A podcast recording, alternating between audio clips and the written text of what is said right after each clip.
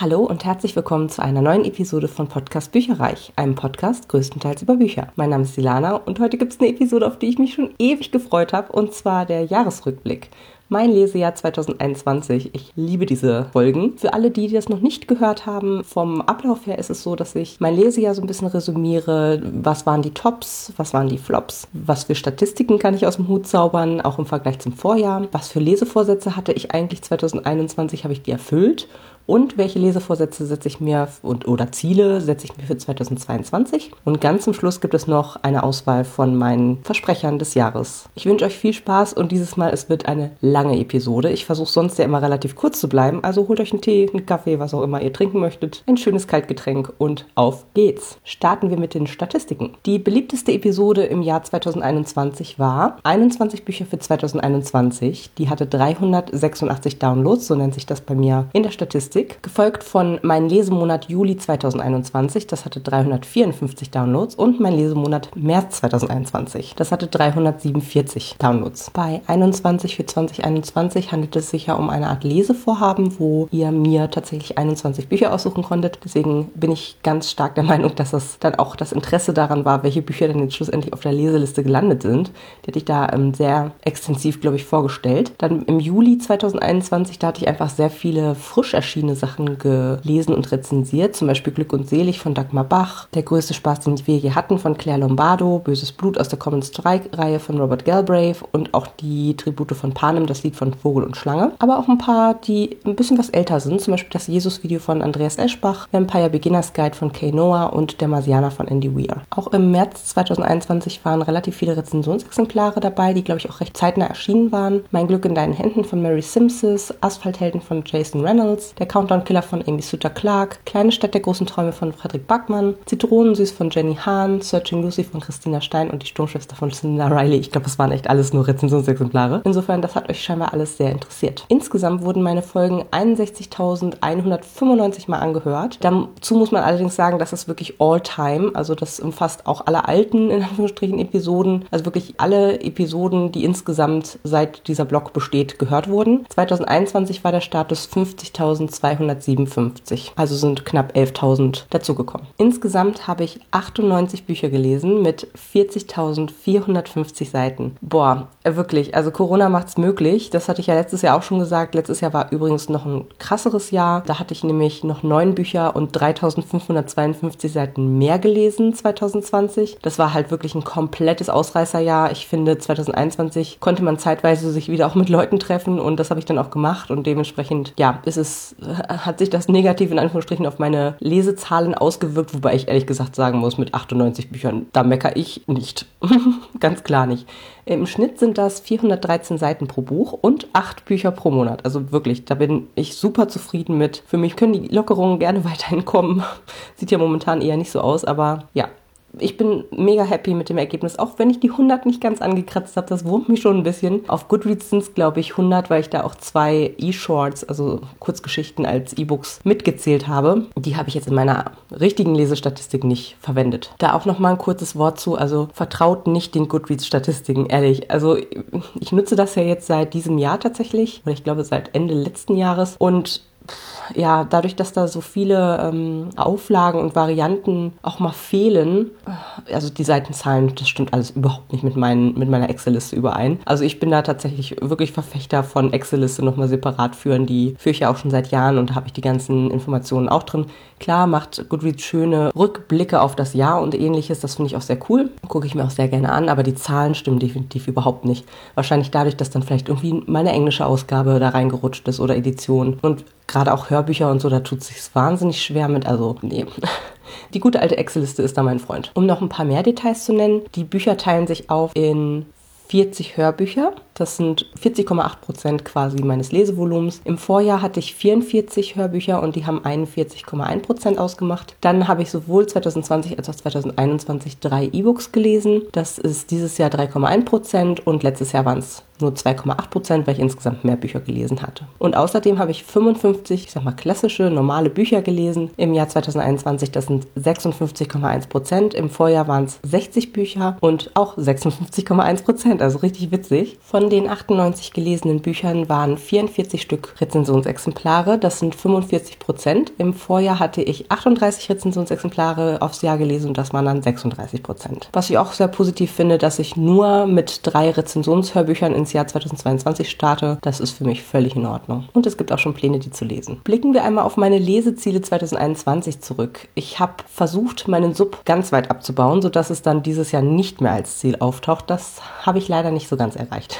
meine Ziele lauteten konkret von 40 ungelesenen Büchern auf unter 10 zu kommen und bei den ungehörten Hörbüchern auf unter 100 zu kommen. Ja, meine Subhöhen am 31.12.2021 lagen bei 20 Büchern und 103 Hörbüchern. Da sind sozusagen, es ist netto, da sind alle Zu- und Abgänge des Jahres, auch irgendwelche Käufe, Täusche, Schenkungen und Rezensionsexemplare sind da alle mit drin und eben auch alles, was ich gelesen habe quasi. Ich habe also netto 20 Bücher abgebaut, statt der 30, die ich mir vorgenommen hatte, denn Ende 2020 hatte ich noch 40 ungelesene Bücher auf dem Stapel der ungelesenen Bücher und 116 Hörbücher. Das heißt, ich bin bei den auch Hörbüchern, habe ich zwar 13 Stück weggelesen, statt der 17, die ich mir vorgenommen habe, aber ich bin wirklich ganz knapp an den 100 vorbei und das finde ich soweit gut. Also grundsätzlich freue ich mich einfach, dass es weiterhin gut geklappt hat mit dem Subabbau, auch 2021 wieder und ich bin mir sicher, dass ich im Laufe von 2022 die Subs so weit minimieren kann, dass ich mich wieder sehr wohl damit fühle und mich auch nicht mehr so einschränken muss. Ich habe ja in den Vorjahren dann doch relativ wenige Neuzugänge quasi gekauft und mich immer sehr beherrscht, wenn ich in irgendeinem Buchladen war tatsächlich und freue mich dann auch mal aus dem Vollen wieder zu schöpfen und mir neue Sachen anzueignen und vielleicht auch das ein oder andere aus den letzten, ich sag mal, drei, vier Jahren, was ich mir vielleicht verkniffen habe und jetzt ganz gerne dann auch lesen möchte. Von den bereits genannten 21 Büchern für 2021, die ich euch habe abstimmen lassen aus meinen Subs, habe ich immerhin 13 Stück gelesen oder gehört, also das sind 62 Prozent. Übrig geblieben sind sieben E-Books, die ehrlich gesagt nicht so eine riesen Prio für mich haben und ein Hörbuch. Ich stelle euch mal ganz kurz die übrig gebliebenen vor. Die tauchen gegebenenfalls auch später auf. Und zwar Die Chemie des Todes und Kalte Asche von Simon Beckett, City of Bones und City of Ashes von Cassandra Clare, Der Übergang von Justin Cronin, Die Arena von Stephen King, Sturmtochter von Rochelle Mead und Die 100 von Cass Morgan. Ja, da das ein bisschen viel war, habe ich tatsächlich auch für 2022 mir zwölf raussuchen lassen. Bei der Rache des Sub, das war ja eine Sonderepisode, wo ich quasi, ich glaube, durch die letzten drei Jahre oder so meiner Neuzugänge gegangen bin, geguckt habe, was ich davon noch nicht gelesen hatte und habe dort fünf Bücher rausgesucht gehabt, die ich noch nicht gelesen hatte und davon habe ich vier gelesen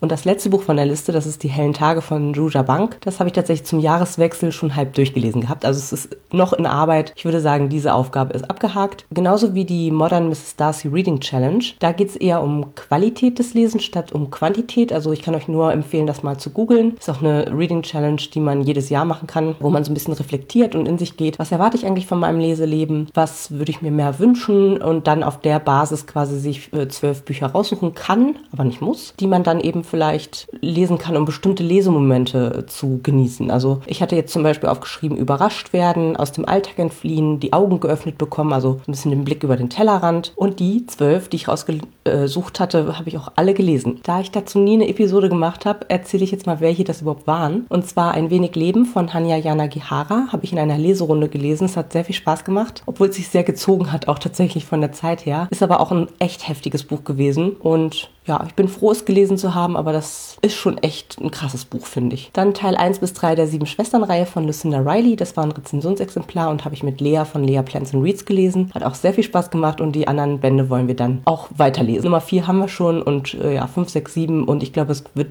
nochmal ein achtes irgendwann geben. Gucken wir mal, was 2022 so bringt. Dann 19 Minuten von Jodie Picoult gelesen. War gut, hat aber auch sehr viel Gerichts Szenen gehabt. Kindred von Octavia Butler äh, hätte ich gerne gut gefunden, fand es aber nicht gut, hätte ich gesagt. Sehr interessante Prämisse, Thema Black Lives Matters, aber einfach nicht, weiß ich nicht, es war einfach zu lang, fand ich. Es hat sich sehr gezogen. Mehr Näheres dazu könnt ihr dann nochmal in der entsprechenden Episode nachhören. The Kitchen God's Wife von Amy Chen hatte ich schon ewig auf dem Sub, habe von Amy Tan auch ein anderes Buch in meiner Schulzeit gelesen, was ich super gut fand. Das hier fand ich ehrlich gesagt auch leider sehr öde und sehr zäh, obwohl es nochmal sozusagen die Augen öffnen sollte in Richtung asiatische Kultur und ich glaube chinesische Einwanderer in, in Amerika. War so mittel. Die Liebe in den Zeiten der Cholera von Gabriel Garcia Marquez, komme ich später nochmal zu, war eins meiner Flops dieses Jahr. Das Geschenk eines Regentages von Makoto Shinkai und Naruki Nagakawa war ein Rezensionsexemplar und hat mir gut gefallen. War sehr katzenlastig, sehr schön japanisch irgendwie. Also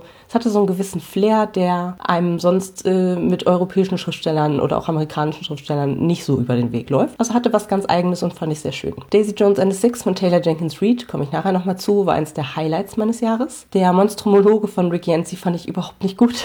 Das war einfach ich weiß auch nicht.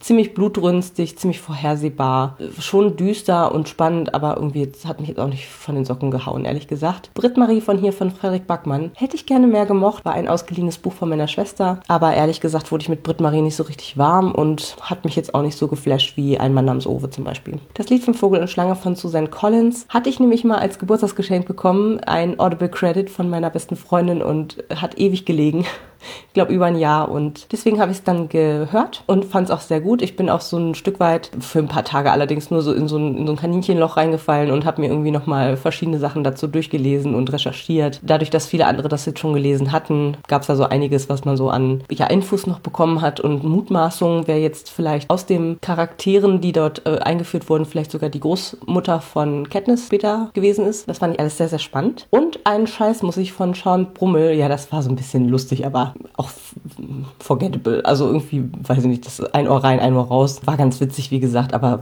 war eben auch inhaltlich die Argumente, die gebracht wurden, nicht wirklich haltbar. Aber war ganz unterhaltsam auf jeden Fall. Außerdem hatte ich mir vorgenommen, bei der Jahreschallenge, die ich selber betreue und also entwickelt habe, im Lesegarten mitzumachen. Wenn ihr da Bock habt, vorbeizuschauen, lesegarten.de, da machen wir immer so Subabbau-Challenges, monatliche und Jahreschallenge, wobei man bei der Jahreschallenge ja schon nicht mehr mitmachen kann. Da muss man sich nämlich immer im Vorjahr anmelden, aber schaut gerne mal rein, meldet meldet euch an. Es macht auf jeden Fall wahnsinnig viel Spaß, irgendwie, ja, einfach auch diesen Teamzusammenhalt zu haben, weil die größtenteils Mädels, die dabei sind, auch teilweise schon seit Jahren dabei sind. Und es macht einfach Spaß, sich auszutauschen und auch Punkte zu erlesen, sozusagen mit den Büchern, die man eben im Monat liest. Und Motto-Monate auf Instagram habe ich gar nicht mehr gemacht, muss ich sagen. Da hatte ich 2020 ja ein, zwei Monate äh, mitgemacht. Da gibt es dann irgendwie neun Bücher zu einem bestimmten Thema, die man auswählen soll von seinem Stapel ungelesener Bücher. Und dann soll man die eben innerhalb eines Monats versuchen zu lesen. Neun Bücher schaffe ich aber relativ selten in einem Monat, die auch noch alle irgendwie, sag ich jetzt mal, zu einem bestimmten Thema passen. Ich mag da ja lieber die Abwechslung. Deswegen habe ich das gar nicht gemacht 2021. Was waren meine Flops 2021? Leider ist die Liste dieses Jahr ziemlich lang und ich habe auch eigentlich erstmal alle drin gelassen, weil ich mich gar nicht so richtig entscheiden konnte, was ich davon am schlechtesten fand. Ich fange mal an mit Die Villa am Rande der Zeit von Goran Petrovic. Boah, war das langweilig.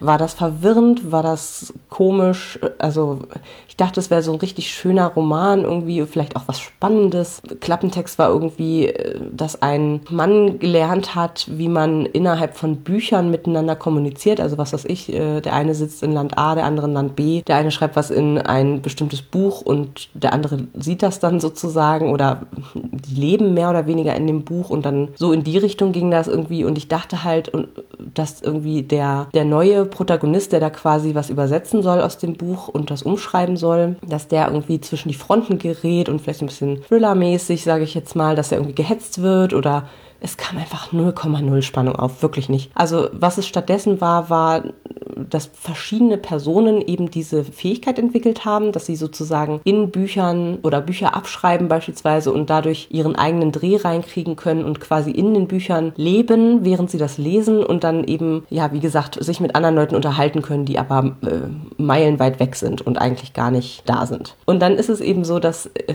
im Grunde drei ganze Geschichten erzählt werden, so ein bisschen wie so, wie so Rahmenhandlungen, die halt den Kern der ganzen Geschichte einschließen, der dann eben eher mit Mittelteil stattfand. Das ist dann sozusagen der Erste, der das ausprobiert hat und, und gelernt hat, der dann eine unerwiderte, beziehungsweise ist gar nicht unerwidert, eine äh, Liebe erfährt mit einer Dame, die eigentlich versucht, mit wem anders sich gerade zu verheiraten. Und die beiden reden halt im echten Leben nicht miteinander. Also ich hab's 0,0 kapiert. Also die sind so das große Liebespaar in diesem einen Buch irgendwie. Aber es endet alles ganz tragisch, weil sie eben im echten Leben nicht fähig sind, auch nur guten Tag zueinander zu sagen. Also richtig bescheuert. Und dann irgendwie noch um die Tochter von einer Arbeitskollegin von dem ersten Menschen, der das kann, die das irgendwie auch mitbekommen hat. Äh, also ganz verwirrend. Und äh, also ja, und die hat dann noch eine Gesellschafterin, die sich wiederum in den äh, Übersetzer quasi verliebt. Und ach, das ist also wirklich, dann ist da noch irgendeine so Art Auftragskiller, der ich muss ein bisschen lachen, der im Auftrag seiner Regierung Leute ermordet, aber in Büchern auch wiederum. Der soll, glaube ich, irgendwie Kommunisten finden oder sowas und dann äh, liest er halt und geht in so kommunistische Pamphlete rein und ja, wen er da antrifft, so nach dem Motto, weil der das gerade auch liest, den bringt er eben dann um. Buch zum Vergessen. Ich fand es ehrlich gesagt überhaupt nicht gut. Es war super zäh. Spannung war auch nicht da. Nee, m -m. nicht lesen. Dann das Jesus-Video von Andreas Eschbach, muss ich sagen, war schriftstellerisch deutlich besser. Also da war wenigstens ein bisschen Spannung mit dabei. Es war aber sehr, sehr unplausibel. Also mal ganz davon abgesehen, dass äh, die Grundprämisse ja schon, da muss man schon ein bisschen Glauben dran haben. Da geht es eben um einen Zeitreisenden, der mit einer Super 8 Kassette wollte ich gerade sagen, also mit einer Videokassette zusammen begraben ist in Jerusalem, der bei Grabung aufgetan wird und auf dem Video, was bei ihm gefunden wird, das funktioniert auch noch und da ist eben die Kreuzigung von Jesus zu sehen oder beziehungsweise ich glaube auch äh, das letzte Abendmahl und solche Sachen. Also Jesus ist auf diesem Video drauf. So und was bedeutet das natürlich? Die Kirche ist dahinterher, bestimmte Privatiers denken sich, yes, ich habe den großen Vogel abgeschossen. Das ist der Beweis, dass Jesus existiert hat. Also so, und dann gibt's aber an der Ausgrabungsstätte so zwei, drei, ich sag mal, Archäologen und freiwillige Helfer, die das über den Sommer halt gemacht haben und die, ja, nehmen halt einfach das Video an sich und stellen eigene Ermittlungen quasi an und werden halt von den großen, fetten Leuten nicht so richtig gefunden, also die das dicke Geld haben quasi. Ja, wie gesagt, ziemlich unplausibel. Zufälligerweise ist auch der Das ist echt so. Also genau das war das Problem. Es gab zu viele Zufälle, wo man einfach gesagt hat, ja, nee, ist klar. Also zum Beispiel ist einer der, also der Bruder von einer derjenigen, die da die Ausgrabungsstätte gemacht äh, haben, kann natürlich ganz alte historische Dokumente mit so einer Röntgenstrahlentechnologie sich angucken und entziffern. Mhm. Ist ja sehr convenient, sage ich jetzt mal, weil die auch eine mit der Protagonistin halt da war. Und deren Vater, mit dem sie schon ewig keinen Kontakt mehr hatten, der wusste dann, wo, äh, was war denn das genau? Ich glaube, wo die Videokamera versteckt war oder sowas. Also richtig bescheuert. Da denkst du dir wirklich so, hm, okay, ist klar, dass gerade ausgerechnet von den Millionen Menschen, die irgendwie nicht Jerusalem leben, weiß ausgerechnet der Vater von den beiden, die da quasi schon eine Rolle gespielt haben, wo irgendwie so ein, so ein Videoapparat versteckt sein kann. Also völlig, völlig Banane, ehrlich gesagt. Dann eine Dame, die sehr ähnlich heißt wie Andreas Eschbach. Ivory and Bone von Julie Eschbach. Das war ein Geschenk, ein aussortiertes Geschenk und ich finde das Cover richtig schön.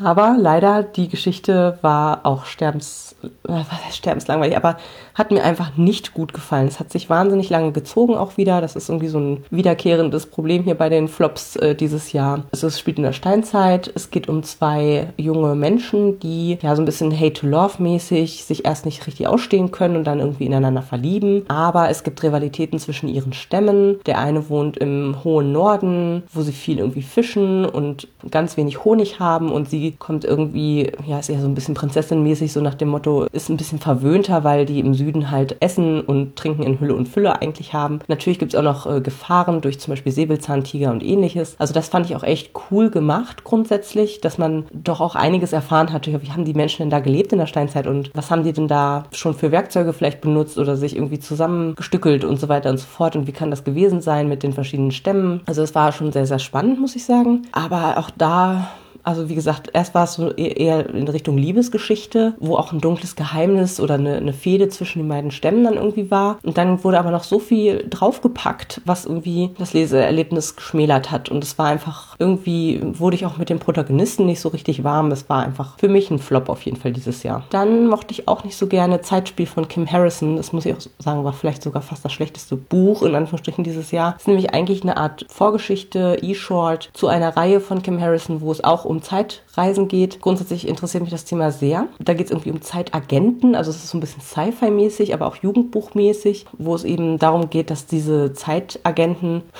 und jetzt wird's lächerlich, ganze 20 Sekunden in die Zukunft oder Vergangenheit springen können. So, und das war einfach, äh, hier wurde quasi auf einen, was war das, ein Student quasi, Bodybuilder-Maße fokussiert, der glaube ich sonst nicht im Fokus der Erzählung steht, aber das ist so ein bisschen so die Vorgeschichte. Der hat halt eine ganz tolle Freundin, weiß aber auch schon, dass die nicht mehr lange zusammen sein werden, weil die Freundin ist halt auch so eine Zeitagentin und die haben halt, die arbeiten immer im Team und meistens ist dann derjenige, der nicht in dem Team ist, dann auch außerhalb und verbringt gar nicht mehr so viel Zeit mit der und so weiter und so fort und ja, keine Ahnung, also ganz merkwürdig, weil er liebt sie ja so sehr und sie hat ja so schöne Hände und Wimpern überhaupt und ne, alles. Also es war sehr oberflächlich tatsächlich, fand ich. Die einzige, die ich cool fand, war wirklich diese Zeitagentin, ich weiß gar nicht mehr, wie sie hieß, also die tauchte auf jeden Fall auch mit als Charakter auf und die war halt dann auch echt die coolste und wusste, wo es lang ging und pipapo. Schlussendlich ging es dann darum, dass die Absolventen dieser äh, Zeituni ihre Abschlussprüfung vermasseln und dann denken, die beste Idee, um das zurecht, zurechtzurücken,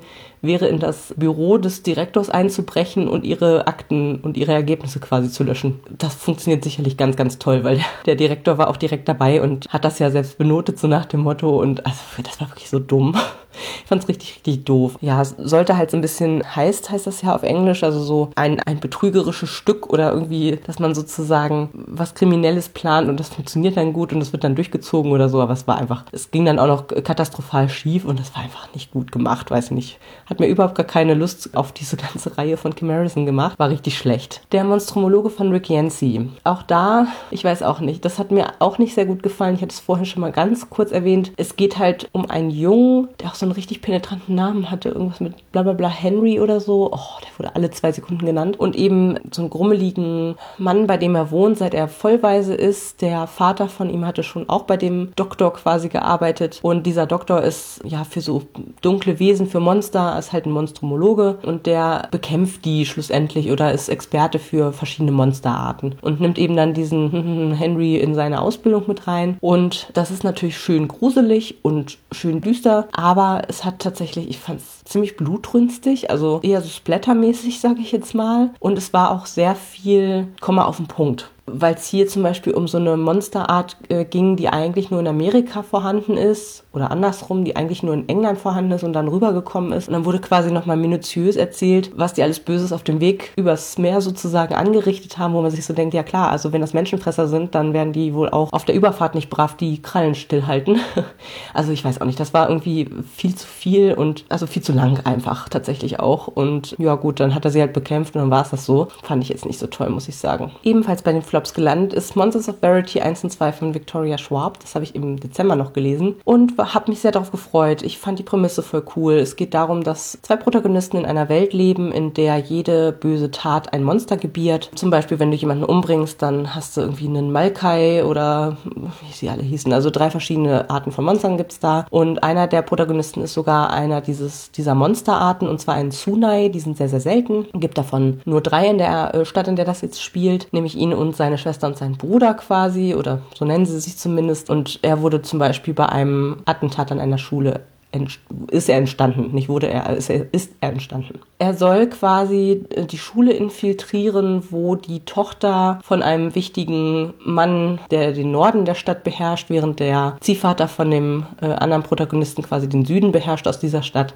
Das soll er so ein bisschen infiltrieren und sie aushorchen und ihr Vertrauen gewinnen und dies und das und jenes. Man muss allerdings wissen, dass dieser Protagonist, obwohl er ein Monster ist, in Anführungsstrichen, was sich eben von den Seelen von Menschen ernährt, natürlich nur von den bösen Menschen, ist klar, dass der eben super lieb ist. Also der kann eigentlich, eigentlich keiner Fliege was zu Leide tun. Er nimmt auch die Seelen durch Musik, er spielt irgendwie Geige und ja, es kommt, wie es kommen muss. Die äh, Tochter ist eben auch mit auf der Schule und ja, schlussendlich verknallen die sich dann ineinander. Also richtig eine, ach, Knutti-Butti Liebesgeschichte ist es aber eigentlich auch nicht, weil sie halt super distanziert eigentlich ist und also so richtig eine, ist weder eine Beziehung noch so richtig leidenschaftliche Liebesstory. Also das äh, kann man auf jeden Fall schon mal ausschließen. Aber es war tatsächlich, also gerade Band 2 war eigentlich nur irgendwelche Kriegshandlungen. Und ich muss auch sagen, es war weder von der Weltenerklärung, also wie, wie ist es dazu gekommen, wird 0,0 erklärt. Das muss man einfach schlucken. Und auch der den Norden regiert, der hat halt ein Abkommen mit einer Art der Monster. Wird aber nie erwähnt, was für eine Art von Abkommen der hat und was der denen bieten kann, sage ich jetzt mal, dafür, dass die Menschen in Ruhe gelassen werden. Also das war alles irgendwie total unausgegoren und auch die Charaktere waren eigentlich ziemlich schablonenhaft, muss ich sagen. Ja, keine Ahnung, ich fand es einfach nicht gut. Auch ein Flop leider war, hör mir zu, auch wenn ich schweige von Abby Greaves was ein Rezensionsexemplar war. Das habe ich auf Anraten von Book Friends Forever gehört und muss sagen, das fand ich auch nicht gut. Ähm, das ist ein sehr realistisches Hörbuch gewesen, wo es um einen Vater, eine Mutter und die Tochter geht und wo die Mutter im Koma liegt und der Vater so nach und nach rauskommt mit einem Geheimnis, was er eben verbirgt, was sich auch eben mit der Familie quasi beschäftigt. Und es wird im Grunde so ein bisschen aufgearbeitet, was schiefgelaufen ist und es liegt halt ganz viel am nicht miteinander reden und da war ich schon wieder raus. Also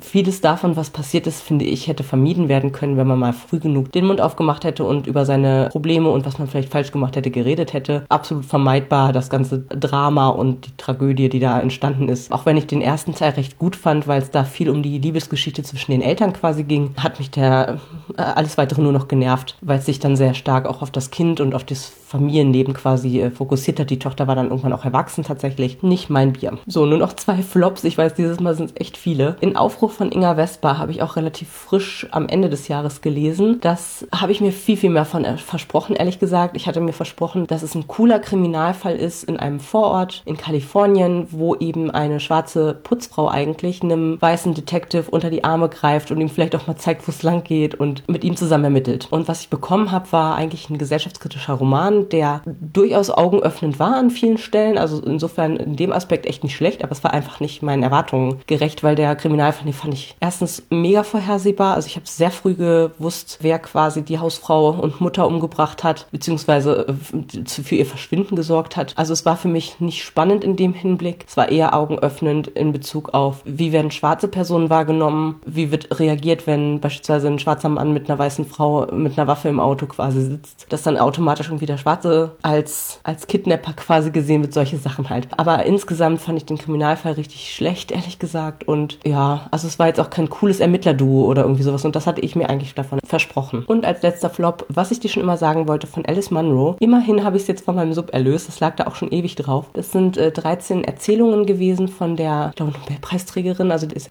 hochdekoriert mit Preisen. Und ich muss sagen, ich komme in ihre Geschichten einfach nicht rein. Ich finde die weder besonders gut geschrieben. Also ich kenne Kurzgeschichten, die hauen dich richtig aus den Socken. Die sind kurz, prägnant, es ist trotzdem alles drin, es wird so viel transportiert zwischen den Zeilen, zwischen den Worten. Das habe ich hier überhaupt nicht das Gefühl. Es ist gut geschrieben, aber es ist halt, weiß ich nicht, irgendwie nichts, nichts Besonderes, sage ich jetzt mal. Und die Themen und, und, und die, die Zeit, es passt einfach 0,0 in meine Lebenswelt. Also spielt halt in Kanada und das ist schon mal, ich sag mal, kulturell ein bisschen anders als da, wo ich herkomme. Und es ist aber auch, es wurde, glaube ich, in drei Erzählungen erwähnt, dass entweder gerade die ersten Waschmaschinen auf den Markt gekommen sind oder dass die Leute noch selbstständig mit so, mit so, wie nennt man das, mit so Waschbrettern quasi waschen muss und das mangeln muss und aufhängt und pipapo. Das ist mir einfach zu weit weg aus meiner Lebensrealität. Also es hat mich deswegen ganz wenig berührt, muss ich, eigentlich gar nicht berührt, muss ich sagen. Dementsprechend ist das eins meiner Flops dieses Jahr. Und die Bücher haben von mir alle zwei Sterne erhalten. Kommen wir aber zu den Tops 2021. An erster Stelle, das sind jetzt keine besondere Reihenfolge, ich habe sie einfach nur aufgeschrieben, war der größte Spaß, den wir je hatten von Claire Lombardo. Das ist ein Rezensionsexemplar aus dem DTV Verlag gewesen. Ein ziemlich dicker Schinken und ich habe jede Seite genossen. Da geht es um ein Ehepaar, was vier Töchter hat und was von den Töchtern immer als super harmonisch, als mega verknallt, noch im hohen Alter erfahren wird. Und eigentlich jede der Töchter wiederum hat richtig ihr Päckchen zu tragen. Die eine hat ein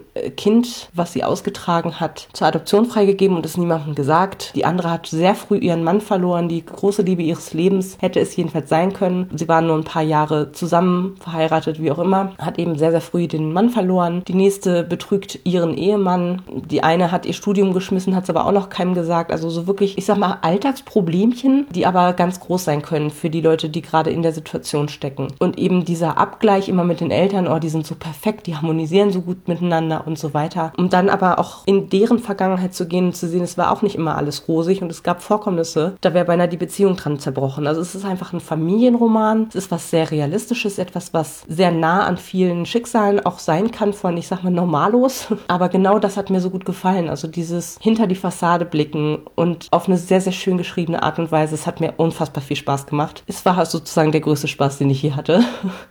Ja, eins meiner Tops 2021. Grandios fand ich außerdem Daisy Jones and the Six von Taylor Jenkins Reid. Von der hatte ich schon so viel Gutes gehört und ich kann es für dieses Buch nur bestätigen. Das gibt es mittlerweile auch auf Deutsch. Also wenn es euch interessiert, ist bei Ulstein erschienen. Und es ist ein Buch, was so richtig diesen Vibe von Rock'n'Roll, Sex, Drugs and Rock'n'Roll irgendwie einfängt. Da geht es eben zum einen um eine Band, die schon, die irgendwie nicht so richtig erfolgreich wird. Das sind eben sechs verschiedene Leute, die sich um einen Frontsänger quasi drumherum scharen. Und auch da ist die Dynamik super interessant. Und dann äh, kommt eben Daisy Jones in ihr Leben und sie machen eine Art Kooperation. Und es wird dann das, ja, die Karriere sozusagen von Daisy Jones auch nochmal so ein bisschen erwähnt. Wie ist sie dahin gekommen, wo sie ist? Was hat sie machen müssen vielleicht auch? Oder, also es geht sehr viel um ähm, Emanzipation, um Selbstbestimmung von Frauen zum Beispiel auch. Also Daisy hat irgendwann mal zum Beispiel einen, einen Song komponiert und das hat ihr dann mal ein Kerl weggenommen und ist damit ziemlich erfolgreich geworden. Und dann war sie auch so, ja, ganz ehrlich, du hast hier gerade irgendwie voll den Raub begangen an meinem geistigen Eigentum, ist dir scheißegal. Also die ist schon echt tough, muss ich sagen. Und die kämpft auch dafür, dass Frauen eben gesehen werden. Auch in der Kunst zum Beispiel oder in der Musikwelt in dem Fall. Und es geht halt so ein bisschen darum, wie die sich zusammenraufen, wie viele künstlerische Spannungen sie auch äh, zueinander haben, weil beide sind halt voll die Alpha-Tiere, der Frontmann und eben Daisy Jones. Und wie sich das so aneinander aufreibt, wie sie sehr erfolgreich werden, wie ihnen der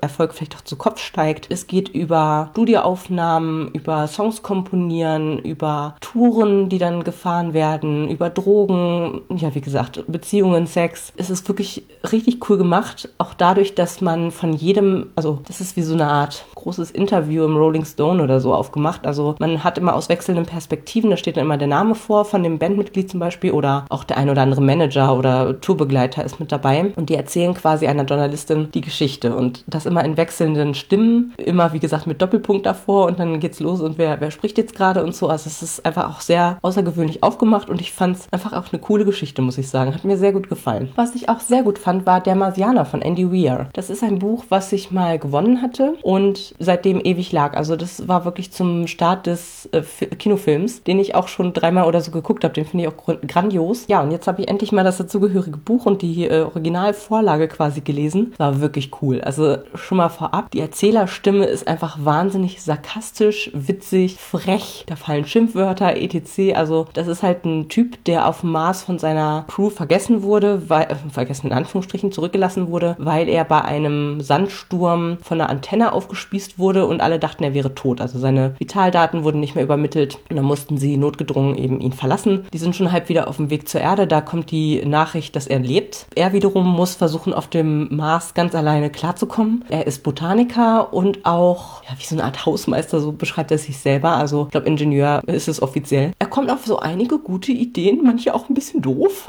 wie er quasi dort Ackerbau betreiben kann. Alles auch ich sag mal, physikalisch und wissenschaftlich gut erklärt. Ist ja eigentlich überhaupt nicht mein Fall, aber es war großartig. Es war einfach super unterhaltsam, man hat noch was dazugelernt und es war auch sehr, sehr spannend, weil er äh, soll dann eben auch gerettet werden. Also der Untertitel ist Rettet Mark Watney, was der Name von ihm ist. Ich kann euch sowohl den Film als auch das Buch mehr als ans Herz legen. Es war wirklich ganz toll. Was ich auch sehr gut geschrieben fand, war Kleine Stadt der großen Träume von Frederik Backmann. Das war ein Rezensionsexemplar aus den S. Fischer Verlagen und es heißt mittlerweile, glaube ich, einfach nur noch Stadt der großen Träume. Es war so gut gut geschrieben. Also die Nachfolger fand ich jetzt gar nicht mehr so toll. Ich hätte, würde auch sagen, dass man eigentlich nur den ersten Band lesen muss und das reicht völlig aus. Da geht es um eine Kleinstadt in Schweden, wo Eishockey ganz groß ist, wo es eben eine Person gibt, die ein totales Talent hat dafür, totaler Star werden äh, könnte und der zufällig auch der Sprössling von dem reichsten Mann des ganzen, der ganzen Stadt äh, ist, der sich aber leider Gottes dann auch entsprechend gottgleich sieht und eine Mitschülerin vergewaltigt, die die wiederum die Tochter des Trainers ist. Und dann geht's richtig ab. Denn natürlich könnte diese Vergewaltigung das Ende der Karriere von dem Jungen bedeuten. Und der ist ja aber so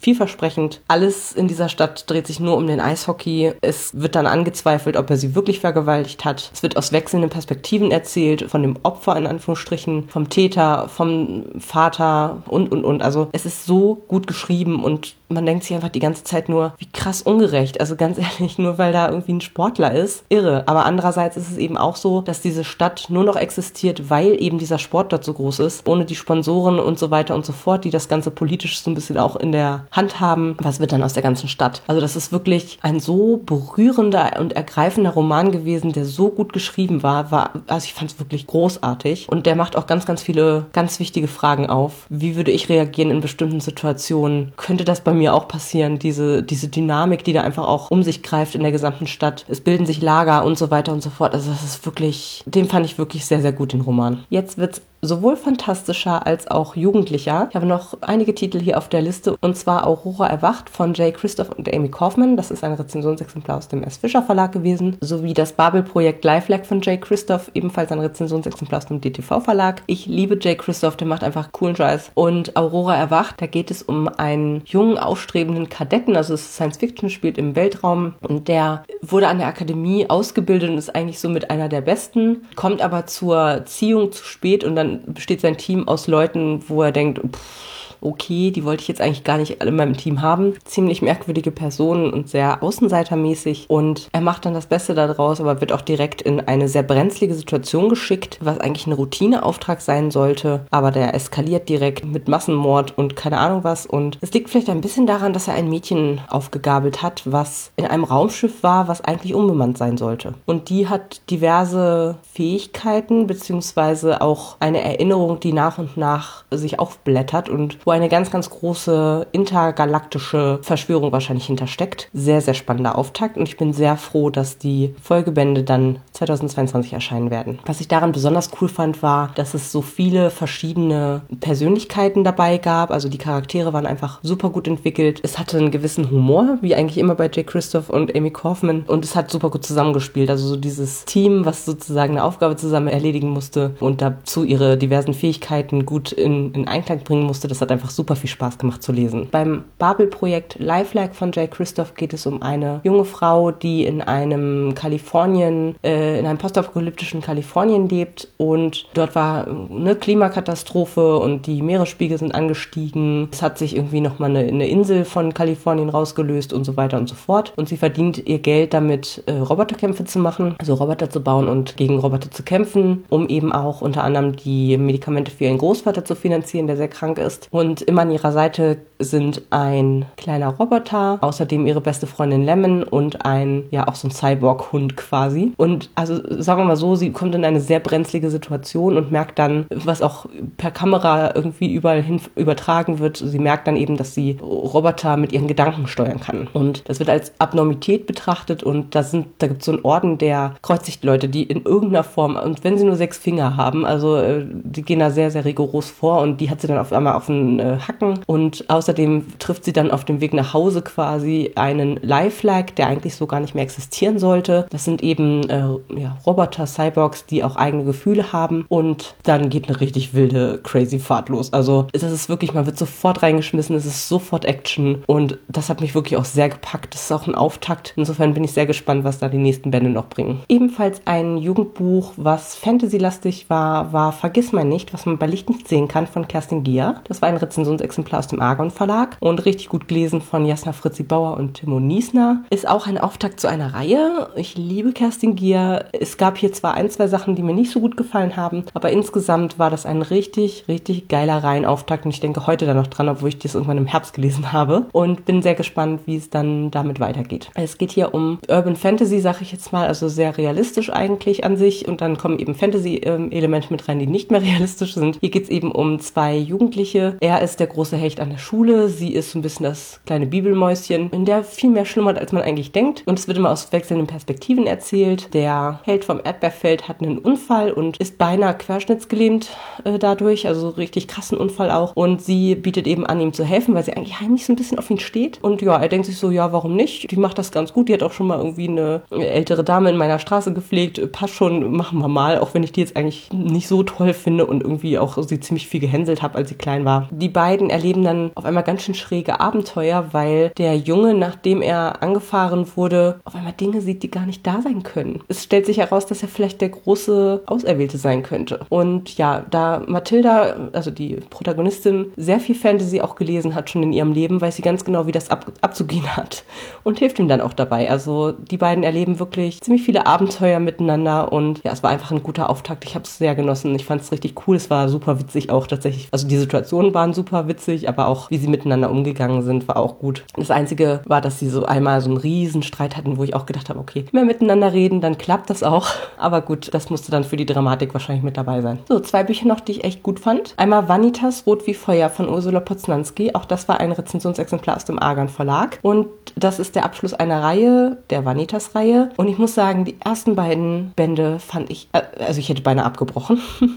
Und deswegen war Band 3 umso erfüllender und umso besser für mich, weil es wirklich in der Charakterentwicklung von einem kleinen grauen Mäuschen, was einfach nur Todesangst hat und sich verkriecht, so gut sie kann und auch irgendwie voll paranoid gewirkt hat, hin zu einer echt taffen Frau, die zwar trotzdem Blut und Wasser schwitzt in manchen Situationen, aber die wirklich das Heft in die Hand nimmt, das Ruder in die Hand nimmt und dafür sorgt, dass sie sich sicher fühlen kann. Und das war so ein bisschen im, im ich sag mal, Mafia-Milieu eingesiedelt. Es geht um eine Frau, die undercover eingesetzt eingesetzt wurde bei eben so einem Mafia-Clan, die ganz viel Kram miterlebt hat, wo Leute in irgendwelchen Säurefässern aus dem Weg geschafft wurden und solche Späße. Also wirklich sehr belastende Sachen erfahren hat, auch posttraumatisches Stresssyndrom, würde ich mal sagen, ähm, entwickelt hat hinterher und die dann nicht mehr ausreichend genug geschützt wird. Also die fliegt dann irgendwann auf, wird rausgenommen und in ein Art Zeugenschutzprogramm gesteckt und sie fühlt sich aber 0,0 sicher von der ersten Sekunde an und hat damit auch nicht ganz Unrecht. Also das äh, erfährt man dann so nach und nach und ja, hier ist eben so eine Art großer Rache Rachefeldzug an allen, die ihr bisher nach dem Leben getrachtet haben, damit sie einfach sich sicher fühlen kann in der Zukunft. Und ich fand es wirklich,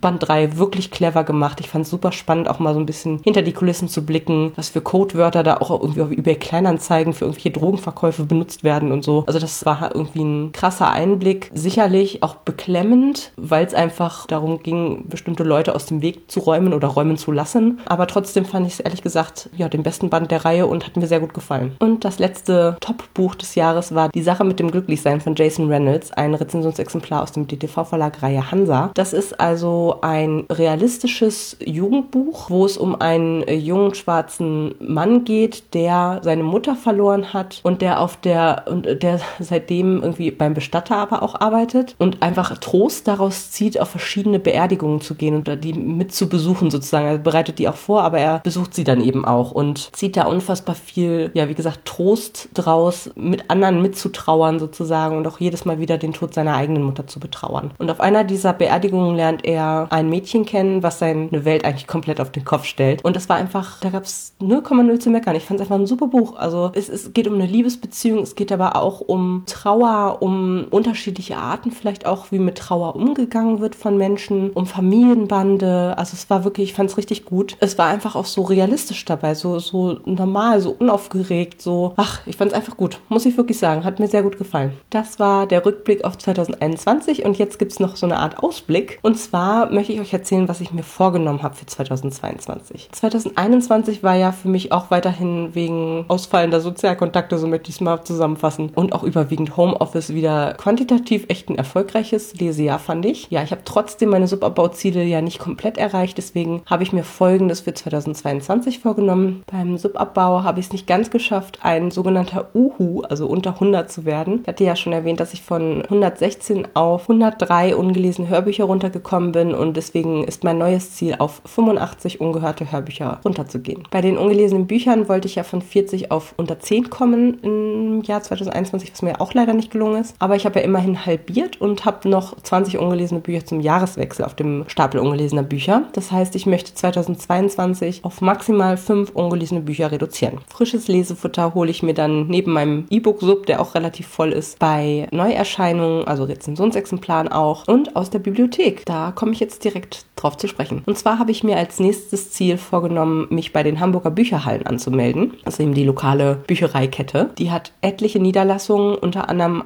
eins, was direkt neben meiner Arbeitsstelle ist. Durch Homeoffice profitiere ich davon jetzt nicht sofort, aber auch hier im Umkreis bei mir zu Hause quasi sind, glaube ich, zwei oder drei verschiedene Filialen, wo man auch reingehen könnte. Da sind natürlich etliche Bücher zu finden, unter anderem auch Bücher, die ich für mein als nächstes erwähntes Projekt, nämlich Autorinnen lesen, brauchen werde. Und zwar Projekt Autorinnen lesen. Ich schlage mich da schon ein bisschen länger mit rum. Es gibt so eine Handvoll Autoren und Autorinnen, von denen ich entweder gerne alles lesen möchte, was sie bisher veröffentlicht haben, weil ich sie sehr, sehr gut finde, also weil ich schon Bücher von denen gelesen habe und die einfach grandios fand. Zum Beispiel Jay Christoph. Es gibt aber auch Autoren, wo ich noch 0,0 nix gelesen habe und die aber von allen möglichen Leuten voll gehypt werden und wirklich gut anerkannt sind und von denen möchte ich eigentlich auch ganz gerne alles lesen. Deswegen, das ist so das Projekt und ich starte dieses Jahr mit Jay Christoph, Frederik Backmann und Anne Freitag. Die sind extra so gewählt, weil ich Jay Christoph und Frederik Backmann schon relativ viel gelesen habe, die sehr, sehr gut fand und dementsprechend auch nur 1, 2, 3, 4, 5 Bücher sozusagen da auf die, auf die Liste kommen. Anne Freitag habe ich immer noch nichts von gelesen und ich habe sie ja vor Jahren mal interviewt. Sie war super spannend,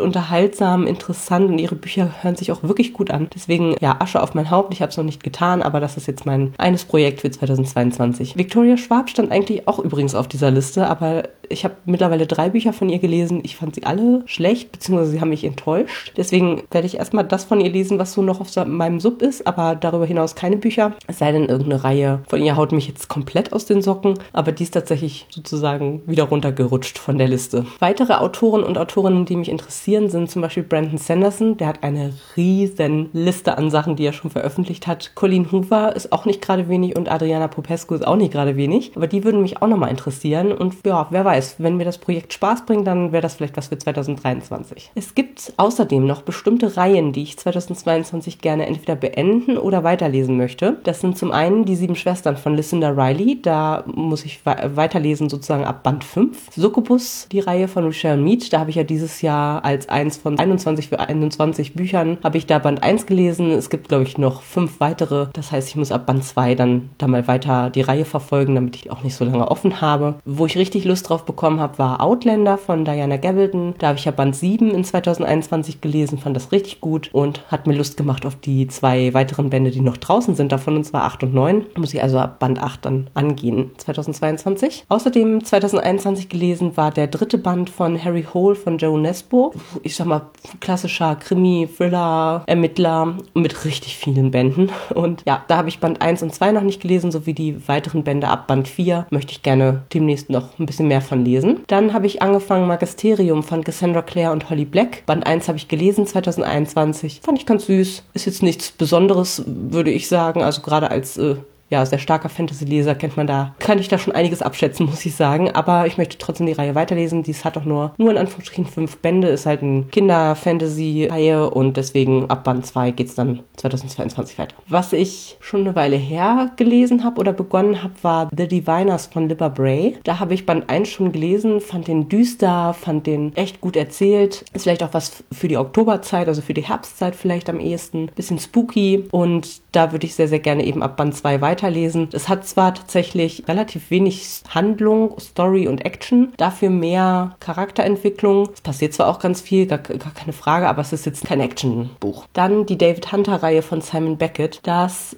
stand schon 2021 auf meiner 21 für 2021 Liste habe ich nicht geschafft. Soll es super gut sein und deswegen muss ich das unbedingt beginnen. Ab Band 1 geht es bei mir 2022 los. Außerdem als achte Reihe, die ich gerne weiter verfolgen möchte, ist Chroniken der Unterwelt von Cassandra Clare ab Band 1. Das wird eine Leserunde sein mit Melly vom Podcast Seitensprung, wo übrigens auch jeder offen mitmachen kann. Die werden als Stories bei Instagram abgespeichert und es ist ein ganz schön straffes Programm, also da auch nochmal der nächste Punkt, Leserunden. Die Chroniken der Unterweltreihe, wie gesagt, die ist ja schon super alt. Ich habe sie aber immer noch nicht gelesen. Melly ging es genauso. Ja, ich hatte schon super viel davon Gutes gehört. Sie war ja auch, auch mit auf meiner 21 für 2021 Leseliste. Ja, und als ich dann im Podcast Seitensprung gehört habe, dass, wie gesagt, Melly eben auch diese Reihe noch nicht gelesen hat und das sehr gerne nachholen möchte, war ich sofort Feuer und Flamme. Das möchte ich gerne machen. Also sie plant quasi alle sechs Bände im Zwei-Monats-Rhythmus 2022 zu lesen. Auf Instagram, wie gesagt, schaut mal vorbei. Wenn ihr da Bock habt, auch mit mitzumachen. Und mit Lea von Lea Plans and Reads möchte ich gerne die Reihe Die sieben Schwestern von Lucinda Riley weiterlesen. Die ersten vier Bände haben wir 2021 zusammen gehört bzw. gelesen und haben halt noch einige Bände vor uns. Und Jake Christoph wird 2022 außerdem noch ein sehr erscheinungsreiches Jahr haben. Seine Werke lese ich ja immer sehr gerne mit meiner Freundin Ramona und weitere Leserunden sind jetzt nicht konkret geplant. Bestimmt gibt es noch das eine oder andere Buch, das ich nicht alleine lesen werde, aber es ist jetzt nicht in Stein gemeißelt bisher. Bei den privaten Subabbau-Challenges, die ich im Lesegarten mitbetreue, werde ich 2022 wieder verstärkt bei den Monats-Challenges mitmachen, statt bei der Jahres-Challenge, da ich das ja die letzten zwei Jahre mich darauf fokussiert habe. Ich kriege nicht beides parallel, das schaffe ich einfach nicht. Genau, also ich bin bei der Jahres-Challenge im Orga-Team, kenne somit auch die, ein bisschen die Überraschungen,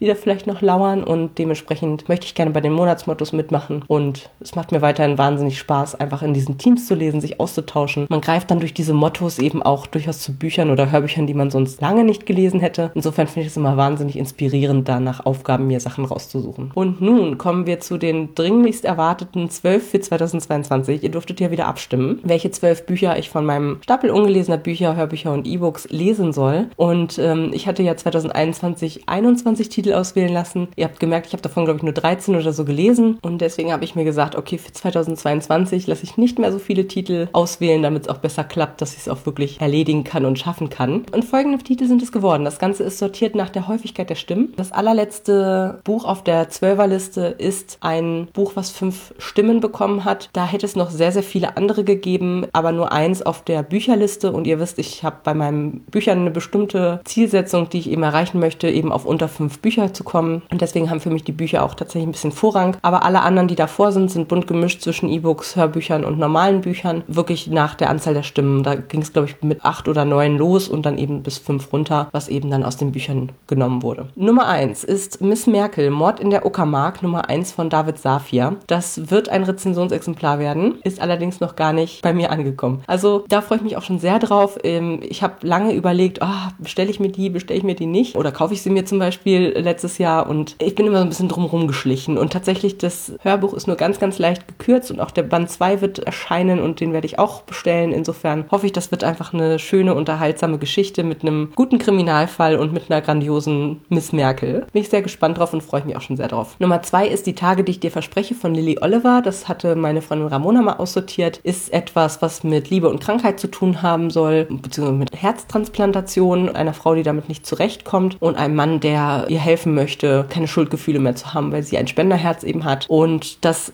liegt auch schon tatsächlich auf der Leseliste für Januar 2022, unter anderem, weil es auch zu einer Monatschallenge passt. Nummer drei, Das Wunder von Narnia, die Chroniken von Narnia von C.S. Lewis. Das ist relativ neu auf meinem Sub gelandet, ist ein Hörbuch, was ich wegen einer, wegen der Beantwortung einer Umfrage für den DAV-Verlag mir runterladen durfte als Goodie. Ja, ist ein Fantasy-Klassiker aus, aus dem Kinderbuchbereich und habe ich noch nie gelesen, deswegen dachte ich mir, das ist doch die Gelegenheit, hört sich sehr gut an. Und die Filme kenne ich tatsächlich auch schon, deswegen mal schauen, wie das so wird. Nummer vier, Dark Canopy von Jennifer Bankhaus. Scheinbar auch ein Reihenauftakt. Liegt schon ewig bei mir rum. Wahrscheinlich zu Unrecht. Also Jennifer Bankau habe ich schon mal was von gelesen und das fand ich sehr gut. Dementsprechend finde ich super, dass, es, dass ihr mir das ausgewählt habt, denn das ist bestimmt ein sehr gutes Buch. Nummer 5 passt sich sehr gut mit meinem eh schon Lesevorhaben. City of Bones, Chroniken der Unterwelt Nummer 1 von Cassandra Clare. Das war ja letztes Jahr auch schon drauf. Dieses Jahr war es auch sehr begehrt. Werde ich auch auf jeden Fall, wie gesagt, lesen. Ende Januar geht's los mit, der, mit dem ersten Buch von den sechs und die anderen fünf Bände sollen ja auch dann noch dieses Jahr folgen. Dann die Chemie des Todes, also die David Hunter-Reihe von Simon Beckett Nummer 1. Auch da, das war 2021 eben schon eh auf der Liste, jetzt nochmal wieder. Also soll ja auch super, super gut sein. Ich glaube, das wird mir sehr gut gefallen. Freue ich mich einfach total drauf. Das ist eben ein ganz außergewöhnlicher Ermittler, der sich mit den Maden und Würmern, glaube ich, beschäftigt, die da in irgendwelchen Leichen rumkrabbeln und eben dadurch Erkenntnisse über die Todesart und so weiter und Todeszeitpunkt rausziehen kann. Dann ist auf der Liste der Anschlag von Stephen King. Da muss ich sagen, das ist ein ziemlicher Klopper.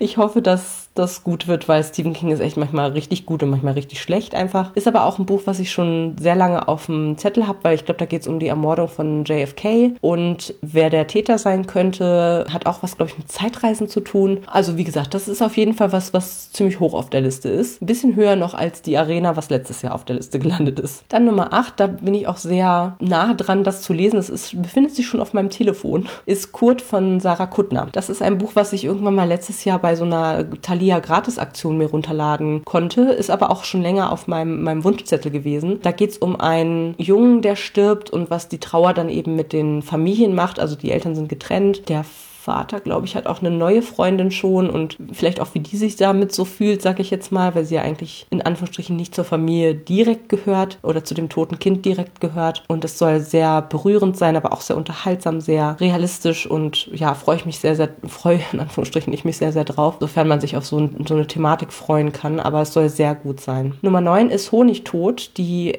das erste Buch der Honigtod-Saga, so heißt es jedenfalls auf Goodreads, von Hanni Münzer. Das ist ein Buch, was sich über Expecto Book Boktronum auf YouTube in meine Aufmerksamkeit quasi gelangt ist. Und das habe ich mal auf einem Bücherflohmarkt im Urlaub für einen Euro gekauft. Also perfekt eigentlich. Und das ist ein historischer Roman, wo es um eine Familie geht, wo auch irgendwelche Geheimnisse in der Familie liegen. Und es hörte sich ziemlich gut an. Es steht auch ganz oben, ehrlich gesagt, auf meiner persönlichen Liste. Also da möchte ich sehr gerne zugreifen. Das Einzige, was mich ein kleines bisschen abhält, ist, dass es halt wirklich ein rein Auftakt ist und es schon mal ein weiteres Buch gibt. Ich bin mir unsicher, ob das dann eine Dialogie bleibt oder ob dann noch weitere Bände geplant sind denn die sind noch nicht erschienen. Und das ist natürlich manchmal ein bisschen schwierig, wenn schon länger her ist, dass man dann irgendwie Band 1 und oder 2 gelesen hat und dann kommen schon die nächsten irgendwie, brauchen ewig, bis sie rauskommen. Das hält mich gerade noch so ein kleines bisschen ab, aber ja, insgesamt möchte ich das auf jeden Fall auch 2022 angehen. Nummer 10, Der Schwarm von Frank Schätzing, auch ein Riesenbrummer. Das ist ja so ein Klassiker, den ich auch immer noch nicht gelesen habe, wo es um Umweltthemen geht, wo es um Überfischung der Meere, Steigen der Meeresspiegel, Abschmelzen der Polarkappen und so weiter und so fort geht und was das sozusagen mit unserer Welt machen könnte. Ja, und das aus verschiedenen Perspektiven irgendwie und, und verschiedene Schicksale, die geschildert werden. Soll ja super toll sein und es ist jetzt auf der Liste, also muss ich es lesen. Es ist, wie gesagt, voll der Klopper und das hält mich tatsächlich gerade ein bisschen ab. Also das wird nicht das erste sein, was ich von dieser Liste lesen werde. Nummer 11 in der Brandwüste, die auserwählten Nummer 2 von James Dashner. Auch hier, ich weiß noch, ich habe Nummer 1 gehört. Ich kann mich auch noch sehr gut an ein Detail erinnern, was irgendwie nicht so ganz appetitlich ist. Es war auch deutlich besser als der Film, wobei ich den Film auf seine Weise auch gut fand. Da habe ich aber extra Nummer 2 und Nummer 3 an den Film nicht geguckt, um mich nicht selber zu spoilern. Und es war auf jeden Fall sehr anders als der Film, weil da geht es irgendwie um eine Enklave, wie so eine Art offenes Gefängnis, wo Jugendliche reinkommen. Also so ein bisschen postapokalyptisch irgendwie angehaucht. Man erfährt auch im ersten Band noch nicht so wahnsinnig viel über die Hintergründe. Und das ist wie so eine Art Labyrinth aufgebaut. Die sind halt in der Mitte, müssen sich selbst versorgen oder kriegen, glaube ich, auch Essenslieferungen Erfahrungen, aber müssen sich halt irgendwie, so ich sag mal, gesellschaftlich äh, sind sie auf sich gestellt. Da gibt es auch keine Gefängniswärter oder sowas, sondern sie sind in einem äh, Labyrinth und außen in den äußeren Labyrinthringen leben auch irgendwelche Monster und fiesen Fallen und weiß ich nicht. Ja, und in, ich weiß, im Film ist es so, dass sie dann, dass es dann eben sozusagen Läufer gibt, die dann sich da trotzdem raustrauen und teilweise auch irgendwie ihr Leben dabei lassen und sie versuchen halt aus diesem Labyrinth zu entkommen. Eines Tages ist es dann aber so, dass noch ein, also es sind alles junge Männer, die dort äh, inhaftiert sind sozusagen sagen und eines Tages kommt aber ein Mädchen und wird reingeschickt. Und dann ist natürlich großes Tovabo, um Gottes Willen. Ein Mädchen ist mit dabei. Und die hat dann aber, glaube ich, auch noch irgendwelche besonderen Fähigkeiten oder so. Oder es besteht eine bestimmte Beziehung zwischen ihr und dem Protagonisten, dem wir bisher gefolgt sind. Irgendwie sowas in die Richtung. Und man merkt schon an meiner Erzählung, ich weiß es echt nicht mehr ganz genau. Dementsprechend muss ich wahrscheinlich Nummer eins nochmal hören, um dann in die Brandwüste vernünftig eintauchen zu können. Hat jetzt auch nicht so, also ich selber hätte jetzt wahrscheinlich nicht dazu gegriffen. Primär in 2022 2022. Aber gut, es ist jetzt auf der Liste und mal sehen, ob ich dann dazu greife 2022. Und das letzte Buch ist Der letzte seiner Art von Andreas Eschbach. Auch hier, das hatte ich ähm, aussortiert bekommen oder bekommen, als mein Schwager aussortiert hat, zusammen mit dem Jesus-Video, was ja ein Flop dieses Jahr war. Gut, das hier geht es jetzt um äh, etwas, was übrigens sehr ähnlich ist zu einem anderen Buch, was ich noch habe. Und zwar geht es hier um einen Einsiedler, der ähm, genmanipuliert ist. Der ist ein, ja, quasi wie so eine Art Militärkämpfer, der, der genetisch aufpoliert wurde. So ein bisschen wie Dark Angel von James Cameron.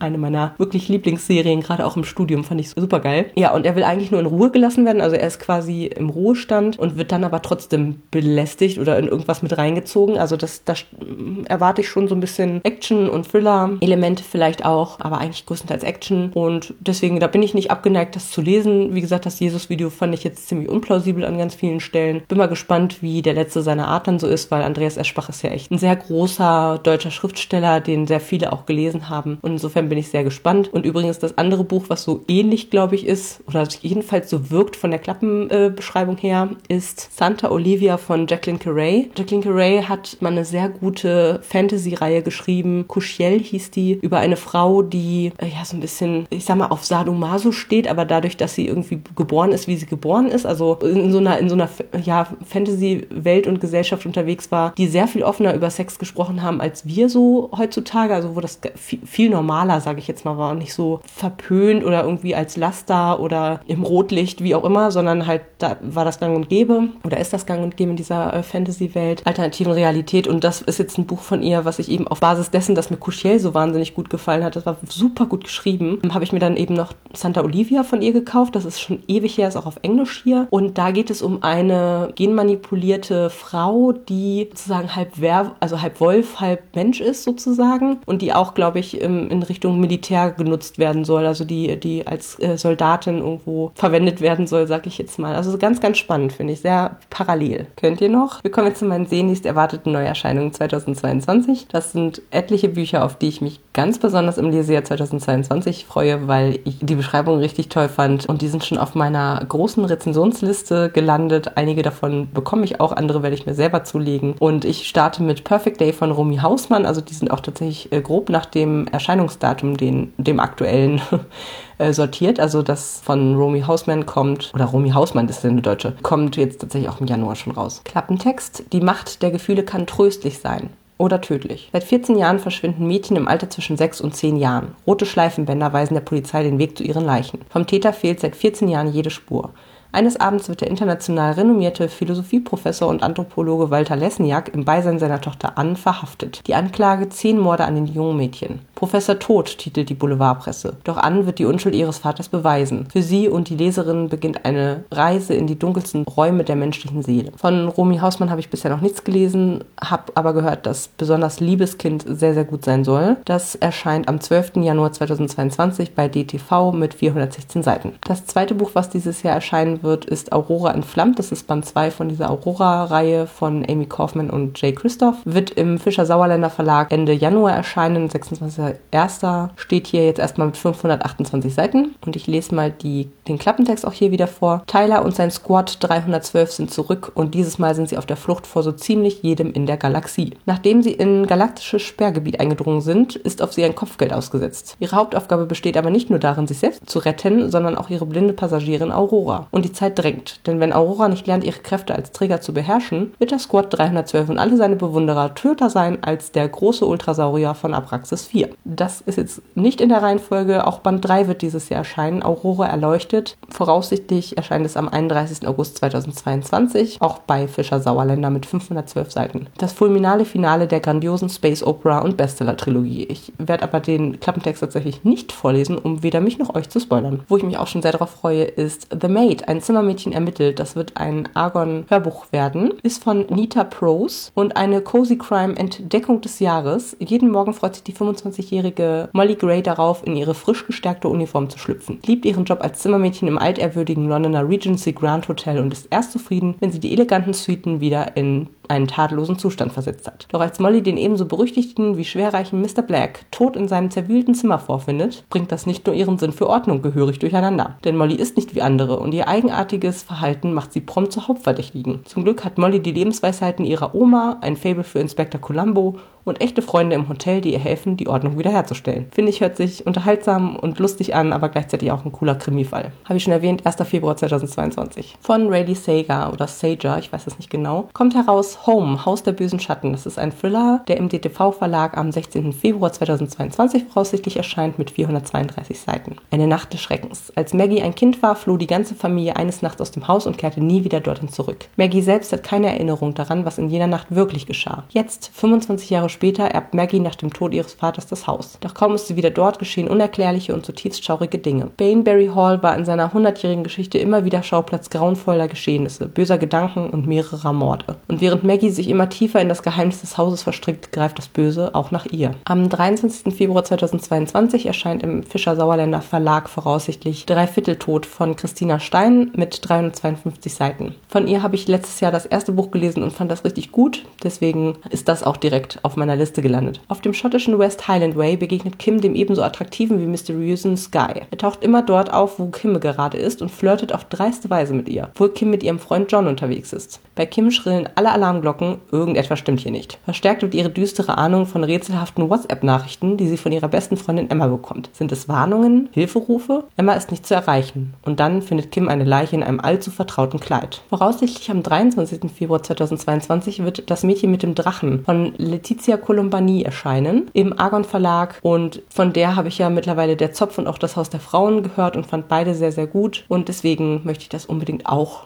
lesen. Am Golf von Bengalen will Lena ihr Leben in Frankreich vergessen. Jeden Morgen beobachtet sie das indische Mädchen Lalita, das ihren Drachen fliegen lässt. Als Lena von einer Ozeanwelle fortgerissen wird, holt Lalita Hilfe bei Preti, der furchtlosen Anführerin einer Selbstverteidigungsgruppe für junge Frauen. Lena überlebt und fasst einen Plan. Als ehemalige Lehrerin will sie Lalita, die für ihre Familie arbeiten muss, statt zur Schule zu gehen, das Lesen und Schreiben beibringen. Allen Widerständen zum Trotz gründen Lena und Preti die erste Dorfschule, die alles verändern wird. Voraussichtlich ebenfalls am 23.02.2022 wird Roxy, ein kurzer Rausch, ein langer Schmerz von Neil Schusterman und Jared Schusterman erscheinen, und zwar ebenfalls im Fischer Sauerländer Verlag mit 400 248 Seiten und es geht um Folgendes. Als Isaac der überirdisch schönen Roxy begegnet, zieht sie ihn sofort in ihren Bann. Er fühlt sich lebendig wie nie, alles ist leicht und nichts scheint unmöglich. Isaac ahnt nicht, dass Roxy kein normales Mädchen ist, sondern eine Droge, hergestellt in einem Labor, um die Menschen von ihrem Schmerz zu befreien. Und Millionen Menschen lieben sie dafür.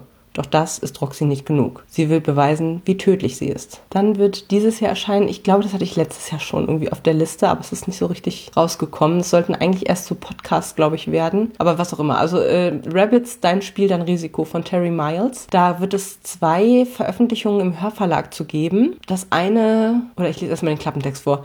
Endlich auf Deutsch. Das Hörspielphänomen aus Amerika, inszeniert von und mit der Sprecherelite Deutschlands. Kali Parkers Freundin Yumiko ist verschwunden, unter sehr mysteriösen Umständen. Als sich Kali auf die Suche nach Miko macht, stößt sie auf ein rätselhaftes altes Spiel, Rabbits. Kali ahnt schnell, dass hier weit mehr läuft als nur ein Spiel, bei dem es um Geld und Macht geht und dass der Schlüssel zur Lösung mit dem Fortbestand des Universums zusammenhängen könnte. Wird Kali ihre Freundin finden, bevor es zu spät ist? Kommst du mit in diese Welt aus angsteinflößenden Parallelen und gefährlichen grauen Gestalten? Aber Achtung, dein Spiel dein Risiko. Ja, Erscheinungsdatum steht hier 9. November, also 2021 tatsächlich schon angeblich. Ich weiß auch nicht, das ist irgendwie voll verwirrend. Das Erscheinungsdatum, was ich dazu gefunden habe, war 21.03. Ich werde mal sehen. Also es ist auf jeden Fall, hört sich, finde ich, sehr cool an. Auch gerade das Thema Hörspiel. Wie gesagt, ich glaube, da gibt es irgendwie ein Hörspiel und dann eben ein längeres Hörbuch, richtig dann dazu. Werde aber dann genauer berichten, wenn es tatsächlich bei mir landet, weil die Angaben im Internet sind echt ein bisschen verwirrend, muss ich sagen. Für den 25.05.22 ist Miss Merkel Mord in der Uckermark angekündigt, wobei ich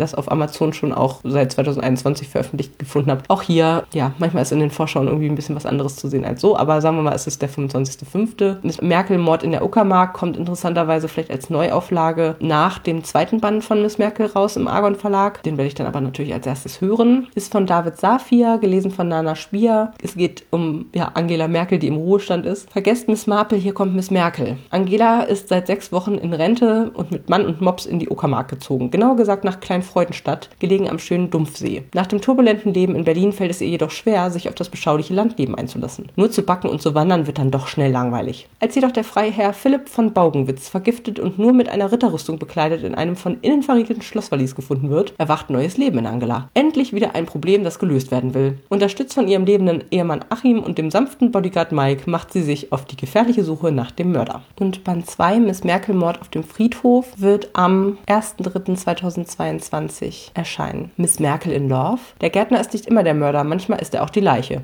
Das wird Rentnerin Angela spätestens klar, als ihr Mops die Leiche des Gärtners auf dem kleinen Freudenstädter Friedhof entdeckt. Kopfüber steckt der Tote in der Erde, nur die Beine ragen heraus. Die Mordverdächtigen sind allesamt in zwei verfeindeten Bestatterfamilien zu finden. Da gibt es einen dubiosen Geschäftsführer, eine spröde Buchhalterin, eine sensible Trauerrednerin, einen Satanisten sowie einen kultivierten Steinmetz. Mit letzterem teilt Angela nicht nur die Liebe zu Shakespeare, der ältere Herr sieht auch noch so aus wie ein ehemaliger französischer französischer Filmstar. Wird Angela dem rauen Charme dieses Mannes verfallen? Nana Spiers vielseitige Interpretationskunst und ihr Gespür für Witz und Timing kommen in diesem Hörbuch voll zum Tragen. Das kann ich mir vorstellen, ehrlich gesagt. Worauf ich mich auch schon freue, ist die verschwundene Schwester von Lucinda Riley. Auch das ist, glaube ich, schon erschienen im Mai 2021. Ist trotzdem nochmal in der Vorschau vom Hörverlag aufgetaucht. Der neue Band oder der letzte, äh, vorletzte, glaube ich, ähm, von Lucinda Rileys Schwesternsage. Auch da werde ich das, den Klappentext nicht großartig vorlesen, weil es wirklich der siebte Band ist von, ja, eventuell acht, vielleicht aber auch nur sieben. Insofern lasse ich das mal sein. Aber äh, Band vier bis sechs habe ich als Schuber und vier ja auch schon gehört und dementsprechend freue ich mich dann noch auf den Abschluss der Reihe. Der Tod im Anflug. Aufsehenerregende Fälle aus dem Ballistiklabor von Markus Schwarz erscheint im Drömer Taschenbuchverlag am 1. April 2022 und hat 256 Seiten. Von Kugeln und Killern für True Crime Fans und die Leser von Michael Zuckers. Schusswunden, Schmauchspuren, Kalibermaße. Spannende True Crime Fälle aus dem Bereich der Wundballistik stehen im Mittelpunkt, wenn der gefragte Experte Markus Schwarz von seiner Arbeit im Ballistiklabor berichtet. Markus Schwarz, geboren 1987, arbeitet an der Rechtsmedizin Leipzig als forensischer Entomologe. Er begutachtet deutschlandweit im Bereich der Wundballistik als Experte. In einer Vielzahl von Fällen, zumeist bei Tötungsdelikten, hilft er der Polizei und den Staatsanwaltschaften. Zudem bildet er Polizisten und Studenten in seinem Fachgebiet aus. Der Forensiker wird von den Ermittlern hinzugezogen, um bei der Aufklärung von Mordfällen zu helfen, bei denen die Wundballistik eine entscheidende Rolle spielt. Hier gibt er Einblick in seine Vorgehensweise bei Tötungsdelikten und in Fällen von Schussverletzungen, bei denen er als einer der wenigen Experten Deutschlands Gutachten erstellt. Er liefert entscheidende Hinweise, gerade wenn allein der Zustand der Leiche Rückschlüsse auf die Mordwaffe und damit auf den Täterzeitpunkt und den Täter zulässt. Finde ich irgendwie spannend. Was ganz anderes. Summer of Hearts and Souls, mitreißende Sommerliebesgeschichte der Bestsellerautorin Colin Hoover, erscheint am 13. April 2022 im DTV-Verlag und hat 256 Seiten. Herzen haben keine Knochen, sie können nicht brechen. Oder etwa doch? Von der Trailersiedlung in die Welt der Rich Kids. Nach dem Tod ihrer Mutter bleibt der 18-jährigen Beja nichts anderes übrig, als zu ihrem Vater zu ziehen. Dem Vater, den sie kaum kennt und der mit seiner neuen, wohlhabenden Familie auf einer Halbinsel vor der texanischen Küste lebt. Wieder erwarten birgt die Welt der Schönen und Reichen mehr Überraschungen, als Beja je gedacht hätte. Speziell Sunny Boy Samson scheint Abgründe in sich zu tragen, die ihr so gar nicht unbekannt vorkommen. Hört sich, finde ich, spannend an. Was ganz Außergewöhnliches ist Das Labyrinth. Das ist ein illustrierter Roman von Simon Stalenhag oder Stalenhag mit so einem Kringel über dem A. Ich bin da leider nicht sehr begabt äh, drin. Das wird am 27. April 2022 im Fischer Tor Verlag erscheinen, hat 152 Seiten und in der Beschreibung steht Kunst meets Literatur. Nach Tales from the Loop und The Electric State, das neue Buch des visionären Künstlers Simon Stalenhags. Die schwarzen Sphären kamen aus dem Nichts. Manchmal schwebten sie allein über den Himmel, manchmal in Gruppen, als folgten sie einem Plan. Die Toxine, die sie in die Umwelt entließen, verseuchten unsere Atmosphäre und machten alles Leben an der Erdoberfläche unmöglich. Nur einigen wenigen Menschen gelingt die Flucht in schwer bewachte unterirdische Bunkeranlagen. Doch das Überleben hat seinen Preis. Ja, und wie schon gesagt, ne, es ist halt ein illustrierter Roman sozusagen und ich bin sehr gespannt darauf, freue mich da wahnsinnig drauf. Voraussichtlich am 27.04.22 wird das 400 Seiten lange Vier Frauen und ein See von Viola Shipman erscheinen im Fischer-Krüger Verlag. Der neue Roman bringt das Lebensgefühl der 80er Jahre zurück und erinnert uns an die Sommer, die uns zu denen machten, die wir sind. Elizabeth, Veronica, Rachel und Emily lernten sich im Feriencamp kennen, wo sie vier Sommer lang die Clover Girls waren. Unzertrennlich für diese magischen Wochen der Freiheit. Bis kleine Intrigen und ein großer Verrat das Kleeblatt auseinanderriss. Jetzt, in mittlerem Alter, kämpfen die Frauen mit ihren Ehen, ihren Kindern und ihren Karrieren, als Liz, Vi und Rachel plötzlich jeweils einen Brief von Emily erhalten. Sie bittet die drei, die einst ihre besten Freundinnen waren, noch einmal im Camp Birchwood am Lake Michigan zusammenzukommen.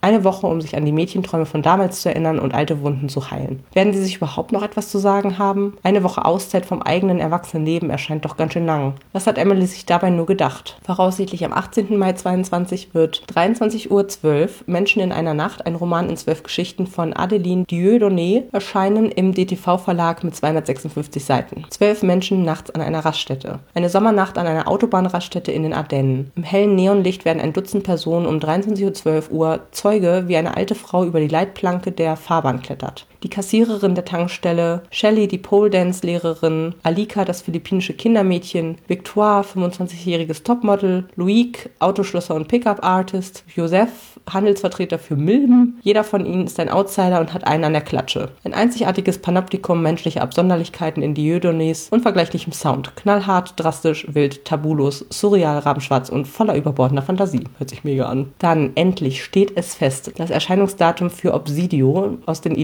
Akten Nummer 3 von Amy Kaufman und Jake Christoph. Und zwar am 18. Mai 2022 dürft ihr euch endlich darüber freuen, den dritten Band in den Händen zu halten. Er wird erscheinen im DTV-Verlag und hat 624 Seiten. Das ist das Buch, was auch, oder wo die Vorgänger auch schon ganz viel so zusammengestückelt waren, so Mixed Arts mit Zeichnungen drin, mit Protokollformaten und so weiter und so fort. Also es ist was ganz, ganz Besonderes, was äh, Außergewöhnliches mit, äh, ja, so geschwärzten Akten und sowas. Ist ganz, ganz lang ersehnt, heißt erwartet, ist ein großes Finale einer Sci-Fi-Trilogie. Wenn ihr Illumini noch nicht kennt, ist super geil. Band 1 und 2 waren, glaube ich, meine Jahreshighlights in den jeweiligen Jahren, die ich sie gelesen habe. Und auch hier werde ich nichts vorlesen, weil das, glaube ich, auch spoilern würde. Am 25. Mai wird im Argon Verlag Zimt auf den ersten Sprung verliebt von Dagmar Bach erscheinen. Das ist quasi eine Art zweite Staffel, möchte ich sagen, für die Zimt-Reihe. Also es gab ja drei Bücher in der ersten Zimt-Reihe, wenn man mal in dem Duktus bleibt. Und jetzt geht eben die Geschichte weiter. Vickys Leben wird von jetzt auf gleich durcheinandergewirbelt. Denn sie und ihr Freund Konstantin haben die einzigartige Gabe, in Parallelwelten zu wechseln. Oberstes Gebot dabei, unauffällig bleiben. Doch wie soll das gehen, wenn sich ihre Doppelgänger beim heimlichen Knutschen erwischen lassen? Oder Parallelwelt-Oma fast die Küche von Moms Bed and Breakfast abwackelt? Noch während Vicky und Konstantin versuchen, das magische Chaos in den Griff zu bekommen, wird es für ihre Liebe gefährlich. Denn jemand stellt ihnen eine fiese Falle und bald sind ihre Ausflüge in die Parallelwelt alles andere als Zuckerschlecken. Am 29. Juni erscheint Tief in den Wäldern von Chevy Stevens im Fischer Verlag mit 450 Seiten. Manche Wälder täuschen dich, manche Pfade verraten dich, manche Wege zerstören dich. Seit Jahren verschwinden junge Frauen vom einsamen Cold Creek Highway im Nordwesten von Kanada. Das letzte Opfer ist noch nicht lange tot, der Mörder wurde nie gefunden. Nun geraten zwei gegensätzliche Frauen in sein Visier. Die taffe Haley kennt die Wälder um Cold Creek wie ihre Westentasche. Als sie ein dunkles Geheimnis entdeckt, trifft sie eine unheilvolle Entscheidung. Ein Jahr später kommt Beth, ein Großstadtkind, nach Cold Creek, auf einer persönlichen Suche, die immer gefährlicher wird. Am 29. Juni kommt außerdem Das Reich der Vampire von Jay Christoph raus, im Fischer Tor Verlag mit 850 Seiten. Der Name des Windes meets Interview mit einem Vampir. Das Reich der Vampire ist der Auftaktband der neuen epischen Fantasy-Serie von Nevernight-Autor Jay Christoph. Gleich nach dem Erscheinen stand Das Reich der Vampire auf der New York Times und der Sunday Times Bestsellerliste. Vor 27 Jahren ging die Sonne unter und seitdem sind die Armeen der Vampire auf dem Vormarsch. Stück für Stück haben sie ihr ewiges Reich ausgedehnt und den Menschen den Boden streitig gemacht, bis nur noch an wenigen Orten ein unbeschwertes Leben möglich ist. Kleine Inseln des Lichts in einem Meer aus ewiger Finsternis. Als der junge Gabriel de Leon sein Heimatdorf verlassen muss, führt ihn sein Weg nach Saint-Michon, zum Orden der Silberwächter, einer heiligen Bruderschaft, die das Reich und die Kirche gegen den Ansturm der Bestien verteidigt. Und noch ahnt er nicht, dass er zur größten Legende des Ordens werden wird und zur letzten Hoffnung einer sterbenden Welt. Mit zahlreichen Illustrationen von Bon Orthwick. Am 1. August 22 wird rauskommen Der schönste Zufall meines Lebens von Laura Jane Williams. 400 Seiten im Knauer Taschenbuchverlag. Aller guten Dinge sind drei, außer in der Liebe. Im humorvollen Liebesroman der britischen Autorin Laura Jane Williams machen gleich drei tolle Männer das Chaos perfekt. Nichts wünscht sich die 30-jährige Londonerin Penny Bridge mehr, als Mutter zu werden. Vielleicht auch, weil sie ihre eigene Mutter schon früh verloren hat. Doch mit der Liebe hat Penny einfach kein Glück. Das ändert sich auch nicht, als ihr der Zufall gleich mehrmals den Traummann Francesco vor die Nase stellt. Und kurz darauf muss Penny aus London nach Derbyshire ziehen, um sich um den Pub ihres erkrankten Onkels zu kümmern. Zu ihrer eigenen Überraschung genießt sie es, sich um das Team zu kümmern, zu kochen und den Pubbesuchern leckere neue Gerichte zu servieren. Dass die Arbeit sie nur zu gut von ihren Gedanken an Francesco ablenkt, gibt sie nur heimlich zu. Als plötzlich zwei weitere wundervolle Männer in Pennys Leben treten, ist das Gefühlschaos perfekt. Doch auch Francesco kann Penny nicht vergessen und steht eines Tages bei ihr vor der Tür. Er hat seinen Job als Koch in London gekündigt und bietet ihr an, sie im Pub zu unterstützen. Was nun? Wie viele Herzen kann eine Frau verschenken? Und was, wenn keiner der drei der richtige ist, um Pennys größten Wunsch zu erfüllen? Am 19. September 22 kommt außerdem Todesrache raus von Andreas Gruber. Das ist so eine Art Crossover zwischen seiner Rache-Reihe und der Todesreihe und somit das Aufeinandertreffen von Martin S. Snyder und Walter Polas. Der siebte Teil der erfolgreichen Reihe. Erscheint übrigens im Hörverlag. BKA-Profiler Martin S. Snyder ist bei seinem letzten Einsatz nur knapp dem Tod entronnen und hat fast sein gesamtes Team verloren. Darunter auch seine Kollegin Sabine Nemetz. Da ergibt sich ein Hinweis, dass zumindest sie noch am Leben sein könnte. Unter Hochdruck muss Snyder nun ein neues Team zusammenstellen, um sie aufzuspüren und aus den Verstrickungen eines hochkomplexen Falles zu befreien. Dabei ist vor allem die Mitarbeit des exzentrischen Leipziger Kripo-Ermittlers Walter Polaski entscheidend. Doch der ist gerade selbst einem besonders grausamen Verbrechen auf der Spur und zeigt sich wenig hilfsbereit. Finde ich ziemlich cool, so ein Crossover. Soweit erstmal die sehnlichst erwarteten Neuerscheinungen 2022. Ich bin mir sicher, wenn die ganzen Herbstvorschauen kommen, dass ich dann nochmal ein paar Sachen mit hinzunehmen werde. Aber das sind auf jeden Fall schon mal etliche Titel, die auch bis in den Herbst reinreichen, die ich sehr, sehr cool finde und auf jeden Fall lesen möchte. Und jetzt gibt's für euch noch die Versprecher des Jahres 2021. Vielen Dank fürs Zuhören, fürs Dabeibleiben und ich hoffe, wir haben ganz viele andere neue, tolle Episoden im Jahr 2022, die euch hoffentlich auch sehr, sehr gut gefallen werden. Und falls euch diese Episode extrem gut gefallen hat, es gibt gibt noch bis einschließlich, glaube ich, 2013 entsprechende Rückblicke, in die ihr noch reinhören könnt. Ich würde mich freuen. Habt viel Spaß dabei. Macht's gut. Bis bald.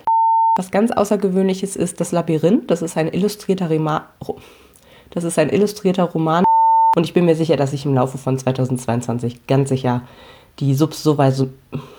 Was ist denn mit mir? Bei einer Expedition auf dem Mars gerät der Astronaut Morg. Morg Watney. Das ist eine Kurzgeschichte aus dem Peter Grant-Universum. Es geht hier um Abigail, das ist Peters. Peters. Es geht hier um Abigail, das ist Peters Cousine. Inhaltsangabe lautet: Die Geschenkausgabe mit der abgerundeten Ecke. Anspruchsvolle Hab. Was? Nochmal.